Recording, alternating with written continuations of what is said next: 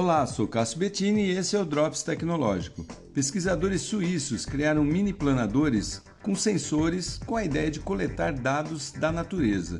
Eles são feitos de substâncias da batata, de restos de madeira e corante. Eles podem ser lançados por drones para coletar dados sobre a situação do solo e, quando terminam o trabalho, se deterioram na natureza. A inspiração desses mini planadores veio daquelas sementes voadoras do pepino de Java, que plana facilmente com leves ventos e tem uma aerodinâmica parecida com a de um boomerang, pesa apenas 1,5 gramas e é carregado de tecnologia.